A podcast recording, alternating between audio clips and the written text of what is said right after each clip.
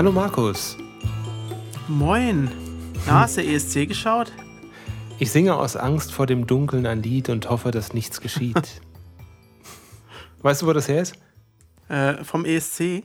Ja, ja, genau. ist ja ein spontanes Thema hier gerade. Deswegen habe ich mich auch nicht vorbereitet. Aber von welchem Lied? Von welchem Lied, genau. Ich singe aus Angst vor dem Dunkeln ein Lied und hoffe, dass nichts geschieht. Was könnte es sein? Ich fühle keinen Hass. nee. Nee, also äh, 1982. Hilft das weiter? Äh, Nicole? Ja. Ach, unsere Nicole, ja. Unsere Nicole. Erster Platz 1982. Der vorletzte Gewinn, ne? Ein bisschen Frieden. Was? Wie? Der vorletzte Gewinn für Deutschland. Ach so, ja, stimmt. Das vorletzte Mal, dass wir den ersten Platz hatten beim ESC. Ja, stimmt. Ja, das war Nicole und äh, dieses Jahr habe ich natürlich auch geschaut. Du auch? Ja, ja. Ich habe auch geschaut, aber erst später, weil live habe ich es irgendwie verpasst. Ja, ging mir genauso. und ich muss sagen, mein Highlight Peter Urban mal wieder. Ehrlich? Oh, meinst Obwohl nicht? er ein bisschen tatterig schon wirkte. Ja, also ganz viele Altherrensprüche waren das doch. Ach so, ja, ja. deshalb. Ne? Manche Leute mögen das ja. Nee, ich weiß nicht, ich kann, kann mir ohne ihn irgendwie einen ESC gar nicht vorstellen. Er hat, er hat ziemlich parteiisch kommentiert. Also wenn, wie soll ich sagen, also total genervt hatte mich der Kommentar zu, ich glaube, Aserbaidschan war es, wo er wirklich alles niedergemacht hat, dass das äh, komplett durchgerechnet sei, vom Text über das Outfit, über die Musik bis hin zur Darstellung. Mhm. Ja, aber das gilt doch nahezu für 80 Prozent aller Acts, die da auftreten. Also ja. das, das kann man jetzt nun wirklich niemandem vorwerfen. Oder Einzelnen kann man das nun wirklich nicht vorwerfen. Also das fand ich ein bisschen drüber. Und dann im gleichen Atemzug fast lobt er dann den deutschen Beitrag in den Himmel, dass es äh, ja eine ganz tolle Sache sei, dass man da noch ganz viel von hören wird. Und das ist erst der Anfang einer großen Karriere. Ja, schauen wir mal, ne? Ja, aber das muss man doch, glaube ich, machen. Also wenn er, wenn er nur nicht mal auf Deutschlands Seite ist, so als deutscher Kommentator. Weiß ich nicht. Er muss da ja nicht neutral sein, finde ich, oder? Wenn ich, wenn ich eine Musiksendung kommentiere, das ist doch was anderes als ein Fußballspiel. Und selbst da darf ich kritisch sein, der eigenen Mannschaft gegenüber. Ich fand es gut bei, bei Griechenland. Da fand ich, war die Sängerin so sehr professionell. Ich in meiner äh, Meinung, die ja scheinbar nicht äh, der von Peter Urban entsprach, äh, die hat sich total gut bewegt und sehr gut gesungen. Und das Lied, naja, war eigentlich auch nicht so schlecht und Peter Urban wünschte sich Zeiten zurück, wo, wo in Griechenlands Beiträgen noch Buzuki gespielt wurde. Ja, genau, sowas dann halt. Ne? Ich fand insgesamt, die Beiträge waren recht modern da. Also die konnte man sich alle ganz gut im aktuellen Radio vorstellen, ohne dass sie gewollt so klingen. Es gab ja wieder diese Balkan-Sachen, ne? Diese Balkan-Pop. Und das finde ich, find ich eigentlich immer ziemlich schlimm. Ich fand, so viel war das gar nicht. Und ich finde gerade das total erfrischend da. Wirklich? Ja, deswegen gucke ich das eigentlich. Aha. ja, da bin ich ja mal gespannt, was deine Lieblingslieder da waren. Wahrscheinlich ganz andere als meine, oder? Kann sein. Wollen wir mal Top 3 machen? Ja, können wir machen. Wen hast du denn auf dem dritten? Da hätte ich jetzt Belgien genommen, denn. Belgien, Belgien, Belgien. Es fiel mir auch auf, dass ich oft Sachen mag, die von Bands sind. Ah, Belgien, ja, ähm, Hoover Phonic. Mhm. Ja, die, die habe ich auf Platz zwei für mich persönlich. Ah. Die fand ich auch super. Ja, die sind aber nicht so gut abgeschnitten, ne? Nee, sind auf 19 gelandet am Ende. Oh. Ja, die, die hatten da so ein bisschen, ein bisschen was Trip-Hoppiges drin, ne? war ein bisschen düster auch und eher, eher eine Band-Performance, genau. Und nicht ganz so voluminös vom Look. Mhm, ja, ja, eher so normal, sag ich mal. Ne? Und äh, was hast du auf dem dritten? Auf dem dritten habe ich äh, ja, die Ukraine mit, mit diesem Schum. Das war sehr, sehr traditionell, so von den, ja, ja. Mhm. von den Gesängen her hat mich das an, an Vertine. Ja, total erinnert. an Vertine, ja, ich wollte es auch sagen. ja, ne? Und dann am Ende noch, also war ja so ein, so ein Dance-Track mit, mit sehr ethno-lastig und hinten dann noch so ein Tempi-Wechsel. Also da hat er dann noch die Geschwindigkeit angezogen. Ich fand das gut und erfrischend. Das, das war total ungewöhnlich. Es gab, glaube ich, zwei Lieder, wo die Geschwindigkeit anzog. Ne? Das, ja. das, ja, das hört man ja super selten eigentlich. Ne? ja, gedacht. genau. fand ich gut. Also hat, hat mir Spaß gemacht und äh, war auch optisch ein Hingucker. Hatte, äh, ist auf Platz 5 gelandet dann am Ende. Mhm. Ja. ja, dann haben wir ja deinen zweiten Platz leider jetzt schon mhm. auch gehabt mit genau. Belgien. Aber bei mir auf Platz 2 habe ich Portugal stehen. Portugal, was haben die Das war ein Sänger mit einer sehr seltsamen Stimme, fast schon weiblich. Aber harmonisch fand ich den Song total interessant. Der war so ein bisschen ernsthafter und. Ich muss mal eben das Bild raussuchen von, von dem Sänger. Die sind, glaube ich, so in der Mitte irgendwo gelandet. Ach da, The Black Mamba. Ähm, Love is on my side. Das war das etwas bluesige. Ja, ja, ja, aber eher so ein Moll-Blues, ne? Das war so, so ein. Ja, ja, ja, ja. Ja, das fand ich auch ganz, ganz okay. Hat mir auch ganz gut gefallen. Die haben am Ende den zwölften Platz gemacht. Ah ja, okay. Boah, Mittelfeld, ne? Äh, oberes Mittelfeld. Ja, jetzt bin ich mal gespannt. Wen hast du auf dem ersten? Da habe ich Finnland. Ah, Finnland. Echt? Ja, ich fand den Song mega eingängig. Oh, oh, oh. Und er klang natürlich extrem nach Linking Park. Aber ich fand das jetzt ja. gar nicht schlimm. Also, und ich fand, dass die beiden, es waren ja zwei Sänger, super ähnliche Stimmen hatten, was ich ganz seltsam fand. Ja, Blind Channel heißen die. Und ähm, aber auch sehr gut gesungen haben live. Also. Das stimmt, also die Performance war schon sehr energetisch, ne? Also das war eine sehr gute Live-Performance. Das muss man echt sagen. Vom Gesang her, ja, ja. Mhm. Fand ich auch. Ich, äh, ich, habe so gelacht. Alina, die mit dem, wir spielen es mal eben ein. Was stimmt nicht mit dir? Die hatte eine Story in Instagram dazu und hatte da einen Kommentar. Ich weiß nicht mehr genau, wie er war, aber Emo-Musik anno 2000. Ja. So ungefähr. Ja, es war jetzt nicht so State of the Art oder so, ne? Der, der neuen Zeit. nee, aber das, das war der Gewinnerbeitrag aus Italien ja auch nicht. Der war ja auch ziemlich, ähm, wie soll ich sagen, ich kann es dir sagen, der klang eigentlich Sag. wie Rage Against the Machine. Ja, habe ich auch gedacht. Und da ich die nicht besonders mag, mochte ich den Song eigentlich auch nicht so wirklich. Oh. Also das war der Teil, den ich daran mochte an dem, an dem Song und der Rest, ja, war okay. Ähm, Was ist denn deine Number One? Meine Number One ist für mich die Schweiz gewesen. Der ah, äh, französischsprachige Beitrag. Der extrem hoch gesungen hat teilweise. Ja, ne? genau. Der, also der hat eine ziemliche, ziemliche Range gehabt. Ja. ja, und hat sich auch ziemlich was gewagt, fand ich. Mhm. John's Tears heißt er und Tout l'Univers heißt das Song. Ist, glaube ich, Dritter geworden oder so. Ne? Genau, ist am Ende Dritter geworden. Hatte eine relativ einfache Bühnenperformance. Also er stand dort und hatte halt im Wesentlichen so grafische Elemente, die das unterstützt haben. Aber ich fand den Song einfach toll und der hatte auch so einen, so einen, so einen Sam Smith-Charakter, ähm, einfach von der Stimme her sehr hoch, mhm. teilweise aber auch ein bisschen tiefer gesungen. Äh, fand ich gut. Toller Song, hat mir gut gefallen. Der ist eigentlich aus dem Opernsängerbereich. Er wollte dann Ach, Popmusik ah, ja. machen. Das hatte Peter Urban äh, davor noch erzählt. Ach, hatte ich nicht aufgepasst. Damit er sich weiter entfalten kann mit der Stimme und nicht nur eine Sache so machen muss. Und das äh, hat er ja mhm. auch gezeigt in dem Song. Also ich finde, er hat sich schon also für live war das schon sehr, sehr gut. Aber weil es so extrem schwer war, äh, die Höhen, die er teilweise hatte, fand ich, klang es auch nicht immer so richtig on point. Aber es war schon sehr gut. Das muss man erstmal besser machen, sag ich mal. Ja. Ja, also es war richtig, richtig Und äh, Honorable Mentions, ich fand eigentlich den Island-Beitrag auch ganz gut. Der war von der, von der Show her super lustig gerade dieser Moment, wo diese drei Keyboarder da sich in den Kreis ja. gestellt haben, das war echt zum Ablachen, richtig gut. Ver verlieren wir noch ein Wort über Jendrik? Oder lieber nicht? Ja, doch. müssen, müssen wir, sollten wir machen, sollten wir tun. Also, hm. ähm, ich fand das ziemlich grauselig. Und mhm. es gibt hm. ja Ohrwürmer und Ohrwürmer. Also es gibt Ohrwürmer, die man nicht gerne hören will und Ohrwürmer, die man gerne hören will.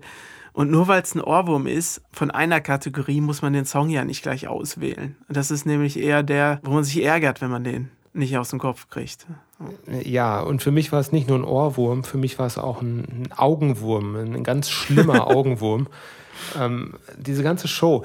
Also man muss ja sagen, der gesamte ESC war von der Bühnenshow her, von der Optik her so eine Explosion. Also wenn du die ersten drei, vier, fünf Acts gesehen hast, du warst schon optisch so satt, weil da einfach nicht mehr ging. Aber die haben trotzdem noch mehr gemacht. Also mhm. richtig, richtig äh, massiv gut. Also nur mal so als Beispiel. Bei ähm, einem Beitrag, ich glaube aus Bulgarien, der Victoria, die sitzt da auf der Bühne auf so einem Felsen und sieht aus, als wäre das ein Felsen im Wasser. Und dann kommt da plötzlich aus dem Nichts irgendwo so, so eine kleine Fontäne. Und du weißt überhaupt nicht, wie, wie soll das denn gehen? Wo ist denn da eigentlich die Bühne? Wo, wo fängt das an? Wo hört das auf? Das sieht wirklich mhm. aus wie im Wasser oder so, so, so Schattenspiele, dass, dass ein Schatten der Sängerin dann plötzlich sich auflöst, ich glaube, in so eine Vogelwolke oder was, irgendwas anderes. Ja, was bewegte sich der Schatten, dann äh, animierte sich dann und das war dann on point zu den Bewegungen der Sängerin. Also richtig krass gemacht. Ja, und der deutsche Beitrag, der war auch krass gemacht, aber irgendwie krass schlecht. Also ich, mich hat das gar nicht angesprochen. Die Tänzerin mit in dem Handkostüm, ich habe das nicht verstanden. Ich, es, also, hat mich nicht erreicht. Ich weiß nicht, was es sollte. Also, was witzig daran war, dass sie immer diese tiefen Männergesänge gemimt hat in dem Handschuh. Und das, das war so blöd, dass es schon wieder lustig war. Aber sie sollte ja einmal so ein cooler Finger und einmal Stinkefinger sein, glaube ich. Also an die Hater ging das ja. Praktisch. Ach so. Ach, hast du nicht Ach, verstanden? Okay. Habe ich überhaupt nicht verstanden, weil das so. Einmal Peace und einmal Stinkefinger, so ungefähr. Ach, herrje, okay. Aha. Und während sie Trompete gespielt hat, also, die, Entschuldigung, die Hand, während die Trompete gespielt hat, als aus der einen Seite der Hand eine kleine Hand kam und die Trompete, ach, es ist nicht gut gewesen. Ich habe es nicht ja, verstanden. Und ich finde auch, er hat jetzt auch nicht besonders sicher gesungen oder so. Also das kann man, das kann man jetzt nicht behaupten, dass er das jetzt richtig genagelt hätte vom Gesang her. Ne? Wahrscheinlich war er auch zu beschäftigt da mit seiner Performance oder so. Und zu dem, was du gerade gesagt hast, also muss ich dir auf jeden Fall zustimmen, dass sowohl vom Licht als, als auch von der Bühne ist der ESC ja immer wirklich eine grandiose Veranstaltung. Also das setzt ja echt Maßstäbe. Und wenn ja. man sich dann fragt, äh, wie, wie manche Sachen wohl gemacht wurden, dann ist es, glaube ich, das ja. größte Kompliment, was man denen machen kann. Ja. Ja, und nochmal zu der Jendrik-Kritik. Also, ich glaube, wenn du uns beiden auf die Bühne stellst, wir würden wahrscheinlich Minuspunkte erreichen. Ähm, aber irgendwo muss man ja schon mal seinen Frust loswerden, wenn man das sieht und ähm, sich irgendwie äh, verstecken will. Oder also ich habe es ehrlich kaum ausgehalten, mir das anzuschauen. So schlimm war das für mich. Ja, es war Fremdschämen eher, ne? Also wenn man ja. jetzt so an die deutschen Beiträge zurückdenkt, an viele kann man sich auch gar nicht mehr erinnern. Wer halt der letzte, der so wirklich gut war, war halt der Michael Schulte, ne? Der 2018 mhm. den vierten ja. Platz erreicht. Und das war so ein richtiger Song, der wurde ja auch ein Hit und ich glaube auch nicht nur in Deutschland, also auch außerhalb von Deutschland. Also das war aber auch nicht verwunderlich. Ne? Das, das war halt ein richtig guter Song mit einem guten Inhalt, ohne groß äh, Tamtam. und er ist halt Vierter damit geworden. Und ja, daran könnte man sich vielleicht orientieren, dass, weil Deutschland muss ja nicht immer, haha, wir sind so witzig oder wir sind so albern oder sonst was. Also der ESC ist ja auch immer eine politische Veranstaltung, so ein bisschen, ne? Das sieht man ja auch immer daran, auf welchen Plätzen Deutschland und England landen. Ich glaube, England mag jetzt auch keiner mehr, nachdem sie aus der EU ausgestiegen sind. Und Deutschland mochte ja eh nie jemand so wirklich. Meinst du, das war ein Signal, dass England keine Punkte bekommen hat diesmal? Vielleicht, aber in den letzten Jahren sah es ja auch nicht viel besser um England aus, glaube ich. Die teilen sich immer mit mm. uns den letzten Platz und sowas oder den vorletzten. Mm. Also, ja. also ich, ist schon viel Politisches dabei, würde ich mal vermuten. Empfinde ich jedenfalls so. Obwohl, wenn man dann natürlich den Michael Schulte dagegen sieht, ne, dann sieht man ja doch, okay, kann doch ein relativ hoher Platz werden. Obwohl ja. er, er damals auch nicht so richtig perfekt gesungen hat. Also man hat ihm die Nervosität am Anfang angemerkt und im Laufe des Lieds wurde es dann besser. Da hat er sich so ein bisschen fallen lassen. Ist natürlich auch, wir kennen das ja, ne, nicht so leicht, äh, sich immer so ein Auftrittsnervosität mal eben runterzuspielen oder so. Ist, ja, ist immer schwer so auf der Bühne, wenn es um was geht vor allem. Ja, genau. Also das darf man nicht unterschätzen, so diesen, diesen Live-Effekt da. Ja. Kennst du eigentlich den ESC-Film äh, The Story of Fire Saga? Ich habe den in der, in, in der Vorschlagsliste ähm, bekommen. Der ist doch mit dem Comedian ähm, Will, äh, Will Ferrell. Ja. ja, Will Ferrell, genau. Ey, ja, ja. Guck den auf jeden Fall. Ich fand den total witzig und der ist auch rührend. Also rührend lustig und die Lieder, die, die sie da singen, also das ist wirklich voller Komik und da gibt es eins, das würde ich gern äh, auch in unsere Playlist tun. Das heißt mhm. Ja, ja, Ding Dong. Suche ich dann raus. Ja, das ist mal ein Ohrwurm, würde ich sagen. Ah, okay. Äh, und sollen wir eigentlich auch ähm, andere Songs, die wir gerade besprochen haben, in die Playlist nehmen, jetzt vom ESC? Ja, warum denn nicht? Also ich, vielleicht unsere ersten Plätze. Was hältst du denn davon? Genau. okay. ich nichts Dann gegen, machen wir das ja. doch einfach. Ja, übrigens, wenn wir was verbessern wollen am ESC, ich habe jetzt gelesen, ich habe dir den Link ja geschickt, man kann sich bewerben beim, ich glaube, NDR war es, für die Jury fürs nächste Jahr. Die, Ab die Bewerbungsfrist ist schon abgelaufen, aber dann darauf das Jahr könnten wir es theoretisch tun. Dafür muss man einen besonderen musikalischen Geschmack beweisen. Ach so, Ob- nicht als Band bewerben, sondern als Jurymitglied. Als Jurymitglied, als Band doch nicht. Also bitte. Ja, wieso denn? Elaine? Ja, aber auf der Bühne da. Naja. Da würden, da wird es ja irgendwelche Podcasts geben, die uns dann vorwerfen, was für eine scheiß Bühnenshow wir machen und äh, dass sie das überhaupt nicht verstehen, was wir da auf der Bühne machen. Nee, lieber nicht. Ich sag dazu nur, I don't feel hate. I just feel sorry. sorry. ja. ja, das war der ESC 2021, ne? Jedenfalls aus unserer Sicht. Aus unserer Sicht, genau. Ja, ich habe noch zur letzten Woche eine kurze Richtigstellung. Ich glaube, die Menschen sind ausgestiegen bei dem Thema Steuererklärung. Dabei hast du dich doch so beeilt. Ich habe mich beeilt, ich habe es versucht, in einer Minute zu erklären. Und es geht tatsächlich noch schneller. Ich habe jetzt einen Hinweis bekommen, es geht tatsächlich mit dieser Ausweis-App und dem Personalausweis. Mein Fehler, den ich gemacht habe, ist, ich hätte diese App auf dem PC und auf dem Handy installieren müssen. Ich hatte sie nur auf dem Handy. Und dann kann man die miteinander synchronisieren. Und dann braucht man auch keine Zertifikatsdatei, sondern kann das direkt dann per Personalausweis machen. Und das geht tatsächlich ziemlich schnell. Hm. Wow. Wieder was gelernt. In nomine Patris, der Abgesang der Woche. Ich dachte gerade, äh, der Teaser zum Abgesang der Woche äh, kam wegen des deutschen Beitrags. Ach nee, nee, wir sind es auch gewohnt. Äh, das ist noch kein Abgesang der Woche. Es hat auch eine gute Tradition, auf dem vorletzten Platz zu landen. Kennst du das, wenn du recherchierst und plötzlich feststellst, dass ein, ja, jemand, den du ganz spannend und toll fandest, plötzlich verstorben ist, ohne dass du es mitbekommen hast? Ja. Ja, ging, ging mir auch so. Und zwar heute, gerade eben, äh, hat mich so ein bisschen mitgenommen. Also ähm, ich fange mal vorne an. Also du weißt doch, dass ich so, so sehr, sehr gerne alte Computerspiele spiele, so 80er, 90er Jahre, C64, Ja. Amiga. Ähm, machst du ja auch ganz gerne mal. Und Mhm. also mein, mein liebstes Genre sind so Grafik-Adventures gewesen, so in den 90ern. Und wahrscheinlich denkt man als erstes da dann an LucasArts oder Sierra, Sierra Online, so das sind so diese internationalen Platzhirsche in dem, in dem Genre gewesen. Ja, bei, bei Lucasfilm, das ist ja die äh, Filmfirma von George Lucas, da ähm, war das so, da hat man eben erkannt, es gibt so eine, so eine Marktlücke, so eine Nische. Menschen kaufen Computerspiele. Lasst uns doch mal schauen, ob wir nicht mit unseren Lizenzen auch da was machen können. Und die haben dann quasi aus dem Filmbusiness ein Spielebusiness gemacht mit Lucasfilm Games, später dann LucasArts. Es gab eben nicht nur in Amerika solche Tendenzen, sondern auch in Europa haben sich so langsam dann Softwareentwicklerfirmen gebildet, die eine ähnliche Entstehungsgeschichte aus dem Nichts heraus hatten. Und und eine davon ist Delphinsoft International. Die haben sich 1988 gegründet aus der Delphin Group, wo auch eine Plattenfirma drin hing, Delphin Records. Und Delphin Records hatte zum Beispiel Richard Kleidermann unter äh, Vertrag. Kennst du den? Das ist dieser, dieser Ja, klar. Diese, Ja. klavierspielende Föhnfrisur.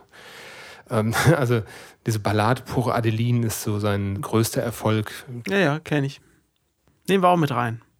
Klar, wir nehmen alles mit rein. Ist auf jeden Fall ein schönes Stück. Naja, und, und ähm, da bei den Delfin Records hat man gesagt, okay, wir machen jetzt auch Software. Und dann hat man eben Delfin Software gegründet. Und bei Computerspielen braucht man eben auch Musik. Und da hat man den einfachsten Weg gewählt und gesagt, wen haben wir denn eigentlich da bei uns in unseren Reihen, äh, der uns da unterstützen kann? Und einer der Co-Produzenten und Co-Komponisten von Richard Kleidermann heißt oder hieß Jean Bollot und Jean Bollot ist jetzt äh, im März verstorben. Und warum, was habe ich mit Jean Bollot zu tun? Ähm, wenn du den jetzt heute bei YouTube eingibst, also Jean ja. wie Jean Pütz und dann Bollot, B-A-U-D-L-O-T, ähm, dann findest du als erstes, und das ist jetzt ein toller äh, Zirkelschluss wieder, ein Beitrag vom European Song Contest von 1979. Oh, da hat er auch äh, mitgemacht. Äh, da hat er mitgemacht. Und zwar unter dem Künstlernamen Laurent Wagner. Ähm, ist ein ganz, ganz lustiges Lied. Hat einen sechsten Platz, glaube ich, damals belegt. Kann man sich mal angucken. Ähm, aber der hat eben danach nochmal eine echte Blütezeit erlebt als Komponist von so Spielen wie Future Wars, Operation Stealth, Cruise mhm. for a Corpse und vor allem auch Flashback. Mit Flashback hatte der einen ganz großen Erfolg.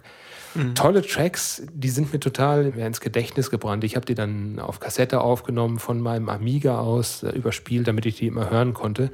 Also so ein bisschen wie der französische Chris Hülsbeck, über den wir auch schon mal gesprochen haben. Für mich jetzt jedenfalls. Und das ist eine ganz mhm. persönliche Sache für mich. Und ich wollte eigentlich mal schauen, ob es irgendwo einen Soundtrack von ihm auf Spotify gibt, eben für die Apokalypse-Insel. Und dann sehe ich da bei seinem Wikipedia-Eintrag, dass er im März verstorben ist und äh, dass oh, da nur noch in der Vergangenheitsform die, die Rede von ihm ist. Ich würde aber trotzdem ganz gerne einen von seinen Tracks mal mit in die Shownotes nehmen. Ein YouTube-Video, das nehme ich einfach mal mit auf. Könnt ihr euch gerne anschauen, wenn euch das interessiert. Ich habe mal geschaut, vor zehn Jahren hatte ich Kontakt mal zu ihm aufgenommen, weil ich so, so fasziniert war. Er hatte noch mal einen seiner Tracks neu aufgelegt für so eine, für so eine Compilation-CD. Und die hatte ich rezensiert für ein Online-Magazin und hatte ihm dann nochmal so mein Kompliment für diese Fassung geschickt. Und er hatte dann äh, geantwortet auch total freundlich. Ich schrieb dann, Thanks man, do my best, Jean. Und das kann ich nur bestätigen, dass der mit seinen Kompositionen wirklich was ganz Tolles gemacht hat und für mich persönlich unvergessen in der Hall of Fame der Amiga Soundtracks weiterlebt. In nomine Patris, der Abgesang der Woche. Lane aufnehmen, Videodreh, Design und Label, Copy, Quadcopter fliegen, Binge-Watching, das ist mein liebstes Hobby. Mein liebstes Hobby ist diese Woche einmal Glasfaser-Internet zu bekommen. da habe ich zum Glück nicht so viel beitragen müssen, außer ein bisschen Fritzbox konfigurieren oder umstellen, als das kam. Und zum Zweiten die Band Rush ich habe relativ viel Rush gehört. Aha. Ich weiß nicht, ob du die kennst. Ja, kenne ich. Die gibt es ja wirklich schon ewig, also seit den, seit den 70ern. Und eigentlich auch fast die ganze Zeit in der gleichen Besetzung. Das waren immer die drei gleichen Leute. Jedi Lee, der Sänger und Bassist, Alex Lifeson, der Gitarrist, und Neil Peart, der Drummer. Der ist ja letztes Jahr, Anfang mhm. letzten Jahres verstorben. Ich mag vor allem die Sachen aus den 80er Jahren von denen. Die haben dann ihren Stil so ein bisschen angepasst, auch an die 80er, wie viele Bands, ja, muss man ja ehrlich sagen. Und dann auch so Synthesizer in ihren Sound reingeholt. Mhm. Und da gibt es so aus dieser Zeit so ein Best-of-Album. Äh, und das ist eigentlich wirklich, wirklich toll, wenn man sich das anhört. Und ich war mir nicht sicher, welcher Song besser ist, Time Stands Still oder Marathon. Aber ich glaube, ich will auf jeden Fall äh, Marathon auf die, auf die Liste nehmen, erstmal fürs Erste. Vielleicht folgt ja noch ein weiterer. Also, ich weiß nicht, ob, ob du die musikalisch kennst. Die waren ja so ein bisschen, hatten so, so ein paar Besonderheiten. Zum Beispiel, der Sänger hat eine sehr seltsame Stimme. Ich glaube, wegen seiner Stimme hört niemand Rush. Aber die Songs waren teilweise so gut und interessant, also ja auch sehr progressiv, dass man sie einfach auch hört, auch wenn man den Sänger komisch findet. Weißt du? Ja, ja. Und er hat dazu noch wirklich unglaublich gut Bass gespielt. Also da sind da ein paar verrückte Bassstellen. Also Ist eine, ist eine wirklich tolle Band gewesen. Kann man nur jedem empfehlen, da mal reinzuhören, so ein bisschen einzutauchen. Ist es nicht auch eine, eine ähm, Lieblingsband von Dan Swane? Ja. ich meine, da hätte ich schon mal was von Und äh, der- ihn der schon mal Dru- darüber erzählen hören. Ja.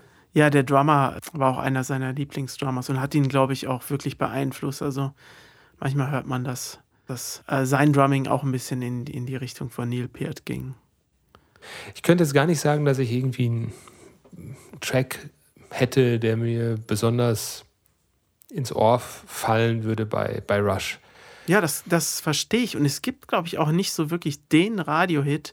Ich glaube, Hm. Tom, Tom Sawyer ist, ist glaube ich, eins der bekannteren Lieder oder äh, 2112. Also, Hm. also fürs Radio war das alles etwas zu vertrackt oder äh, Ja, ja, ja, ja. zu unorthodox.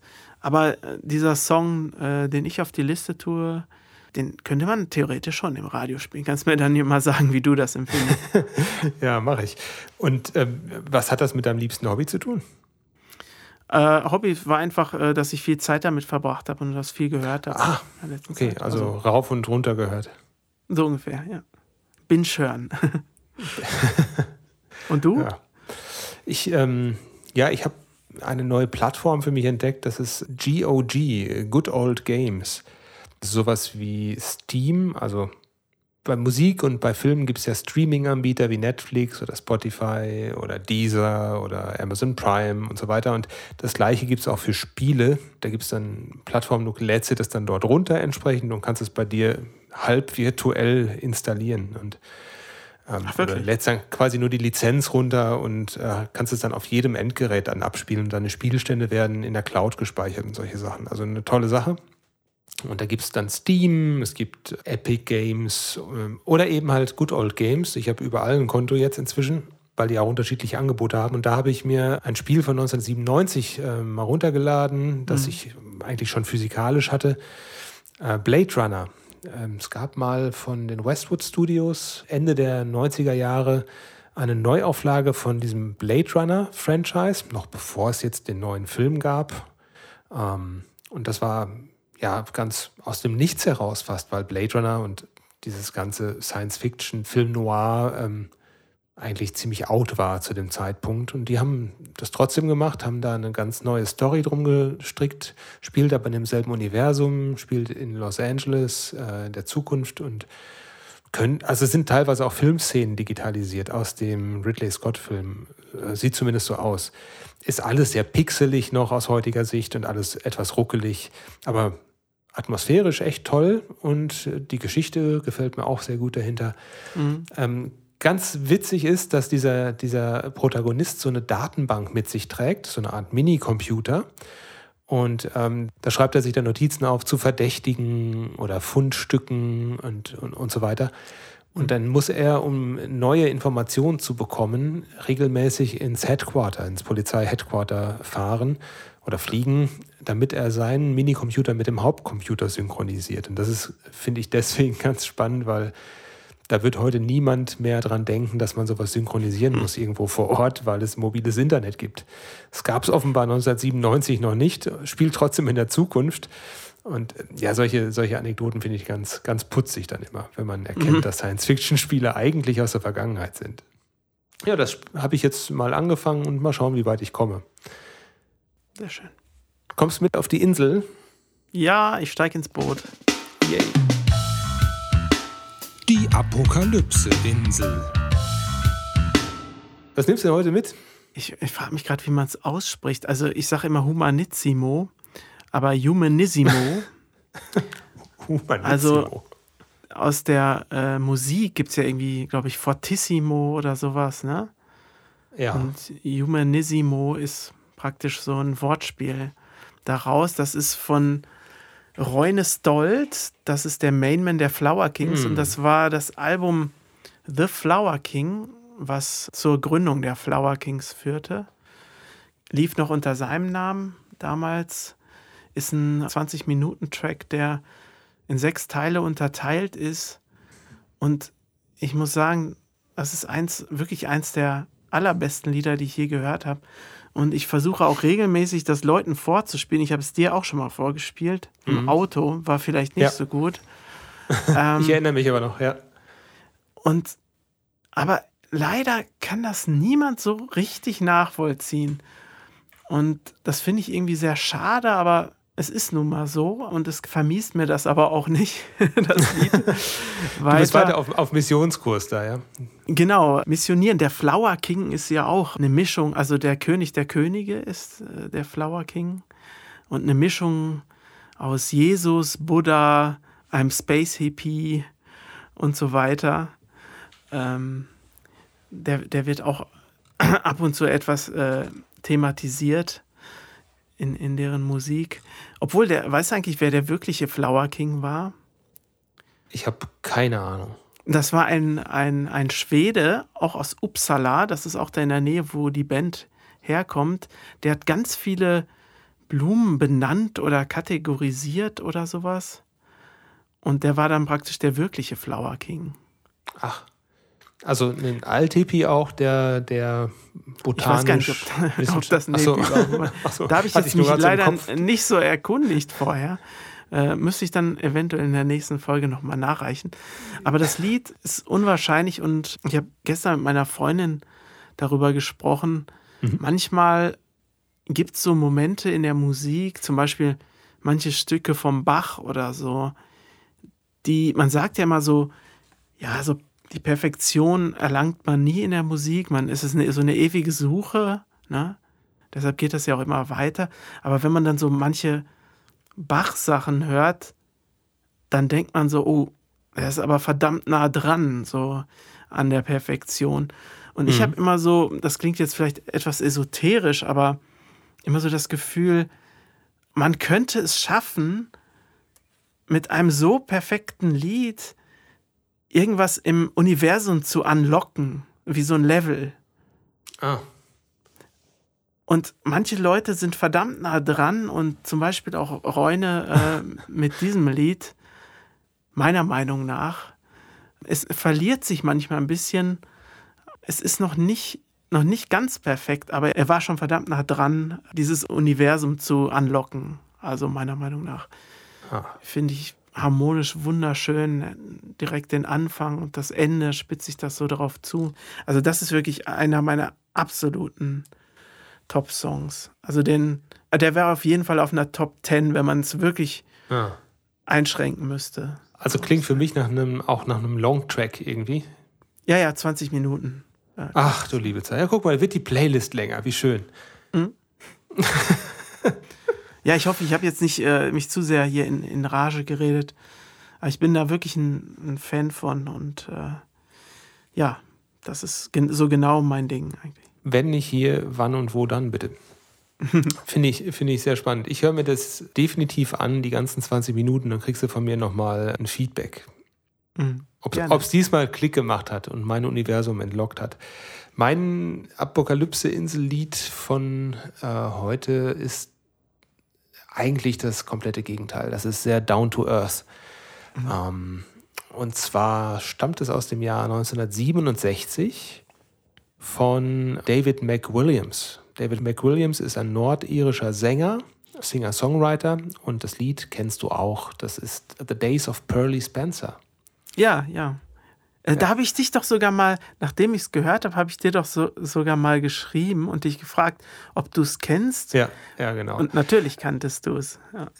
kannte ich und hat mir definitiv auch gefallen. Ähm, wer es nicht kennt, es ist ein sehr erzählerisches Lied, äh, handelt von, das habe ich gerade mal recherchiert, handelt von der nordirischen Stadt Ballymena, heruntergekommener Stadtteil. Da laufen die Menschen barfuß durch die Trümmer und äh, sind alle deutlich älter äh, oder sehen alle deutlich älter aus, als sie, als sie eigentlich sind. Also schlechter Lebensstil, Alkohol, Obdachlosigkeit, das alles findet in dem Lied statt. Hat auch eine gewisse Tragik, hört man auch in der Melodie und in der Art, wie er das vorträgt. Ähm, ist also ziemlich düster, aber auch so energisch gehalten. Und ähm, das spricht mich total an. Fast wie eine Doku, wie so eine Dokumentation, weiß ich nicht, aus den aus, der, aus dem Zeitalter der Industrialisierung. Das ist das, was bei mir irgendwie vor Augen dann ist, wenn ich das höre. Und zwar jedes Mal. Ja, und, und dieser Effekt auf dem Gesang ist auch, glaube ich, sehr wichtig für das Lied. Genau, genau. Da habe ich auch noch eine, eine Geschichte zu. Und zwar ist es so gewesen, dass dieser Sänger David McWilliams, der war unter Vertrag bei einer Plattenfirma und die erste Single ist mehr oder weniger gefloppt. Ja, und dann ist er halt in so ein äh, neues, und dann ist er halt in, in ein Aufnahmestudio gegangen in Belfast und hat dort neue Demos aufgenommen. Und diese Demos sind dann durch Zufall nicht, also aber durch Connections ähm, an Phil Solomon gegangen. Das ist der Manager von den Dubliners gewesen und anderen mhm. Künstlern. Und der hatte auch ein Plattenlabel gehabt, äh, Major Minor Records. Und der wurde dann dadurch auf den aufmerksam und hat den quasi abgelöst aus dem alten Vertrag und hat ihn bei sich bei Major Minor aufgenommen und hat dann den Produzenten Mike Leander noch mit an, an Bord geholt und der hat diese, diese Orchesterarrangements dazu geschrieben äh, zu dem Song. Äh, die gab es vorher halt nicht. Da ist ja ein ganz emotionales Orchester da mit drin, ähm, so ein kleines Kammerorchester würde ich sagen. Hört sich, hört sich sehr, sehr schön an, sehr emotional, äh, ist richtig mitreißend. Na, der hat halt, der hat halt vorher mit den Beatles zusammengearbeitet und ähm, Marianne Faithful, also richtig namhafte Künstler und der hat dem dann halt dazu verholfen, dass der Track ein richtig guter wurde. Und diese Vocals, die so telefonmäßig klingen, das ist tatsächlich eine Telefonaufnahme. Also ist entstanden über die Ach. Telefonleitung von der Telefonzelle in der Nähe des Studios. Der hat da einfach angerufen. Der wollte diesen, diesen Low-Tech-Effekt einfach haben und die haben es einfach mit dem Telefon gemacht. Ja. Aber er hat wirklich angerufen. Er hat wirklich angerufen da. Weil es reicht ja, ja, schon, wenn man ein Telefon einfach auf einen XLR-Stecker lötet und das dann. Warte, also. dazu gebe ich dir gleich eine Quellenangabe. Bitte alles, was wir besprechen, nur mit Quellen. Ausreichend mit Belegen bestückt. Warte mal. Ja.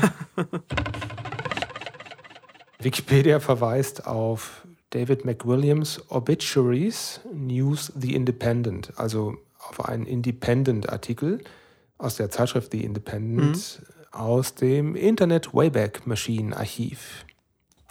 Eingesehen 2011. Also glauben wir das einfach mal.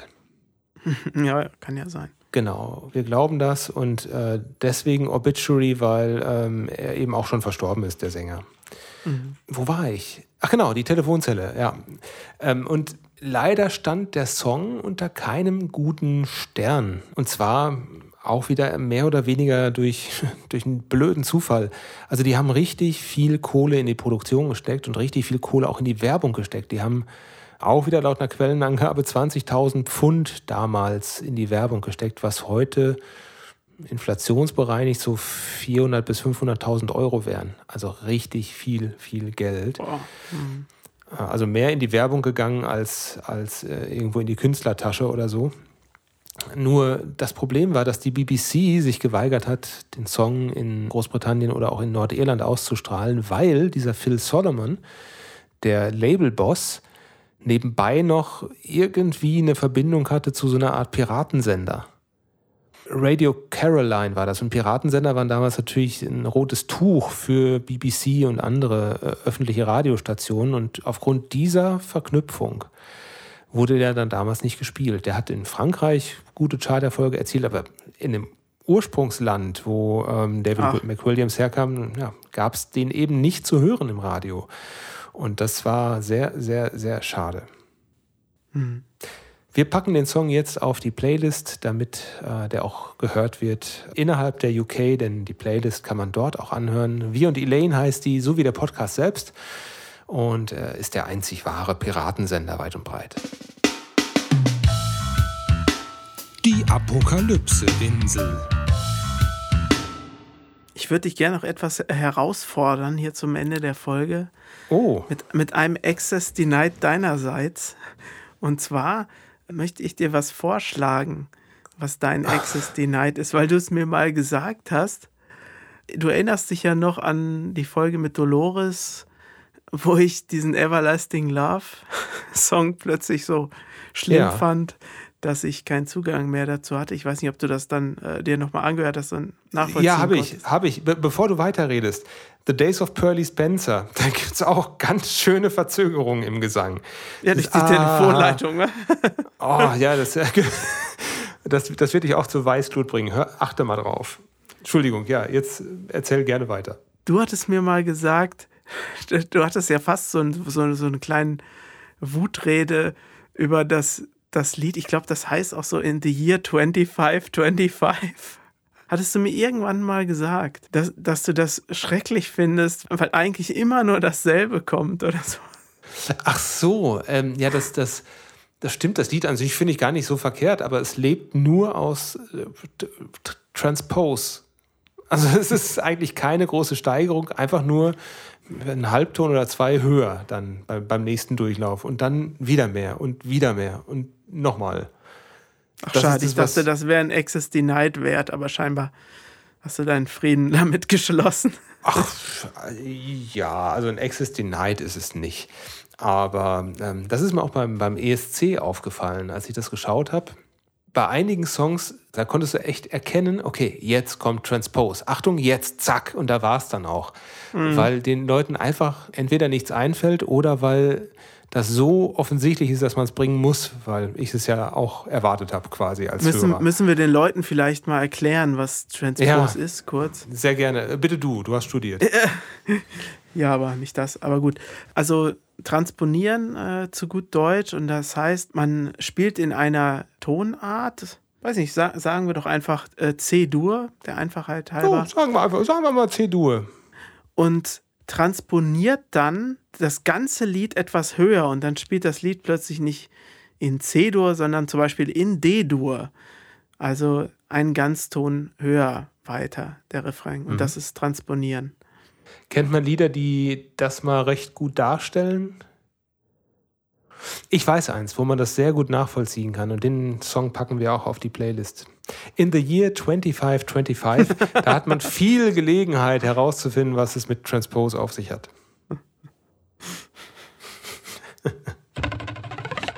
Sag mal, was ist denn eigentlich in diesem Year 2525? Was passiert denn dann da eigentlich? Da, der- da haben wir alle drei Hände. Oh, du weißt es also nicht. Ja, was, keine Ahnung. Ja, du magst Ich- doch Überraschungen. Äh, Moment. Äh, In the Year 2525. Interessiert mich jetzt aber auch. So, von Sager and Evans. Hätte man jetzt auch nicht gewusst. Ähm, ein Song über die Beziehung des Menschen zur Technik und zur Erde, der sich zum weltweiten Millionenzeller entwickelte. Mhm. Bla bla bla. Inhalt und Musik. Der visionäre Text ist eine Zeitreise durch die Zukunft der Menschheit und beginnt im Jahre 2025. In Intervallen von in der Regel 1010 Jahren befasst sich die, äh, befassen sich die Strophen mit Vorhersagungen menschlicher Situationen. Es ist übrigens nicht nur Intervalle von in der Regel 1010 Jahren, sondern auch Intervalle von in der Regel zwei Halbtönen. Okay. So werden im Jahre 3535 die Gedanken, Handlungen und Sprache des Menschen durch eine tägliche Pille programmiert. In jeder Strophe ändert sich dieses Muster, auch musikalisch steigert sich die Tonart jeweils um eine halbe Stufe. Ach so. Chromatische Rückung. Chromatische Rückung. Ha.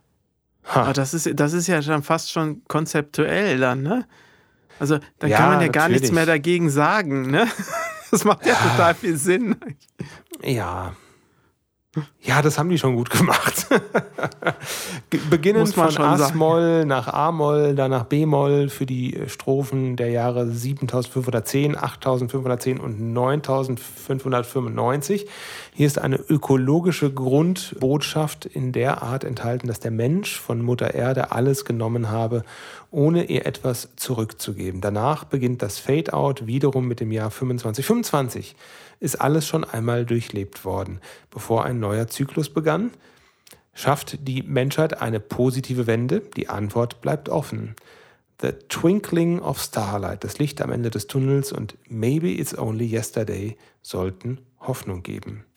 Das ist jetzt zitiert aus Wikipedia. Eine Sache haben wir noch. Das ist nämlich die erste Podcast-Folge, nachdem unsere neue Single rausgekommen ist, nämlich Sternenwind. Sternenwind gibt es jetzt ab sofort überall bei Spotify und allen anderen äh, Anbietern. Und äh, lass uns doch einfach ähm, die Playlist der Woche mit Sternenwind eröffnen. Dann braucht keiner groß zu suchen. Und wir können ja auch die Folge hier mit dem Komplettlied diesmal abschließen. Okay, machen wir das einfach. Und wer es in einer besseren Qualität haben möchte und ohne unser blödes Gefasel am Anfang des Liedes, weil jetzt hört man es ja schon im Hintergrund und wir sprechen das ganze Lied gerade kaputt, der hört es sich einfach nochmal an auf den bekannten Streaming-Plattformen. Markus, ich wünsche dir einen schönen Abend. Ja, ich dir auch.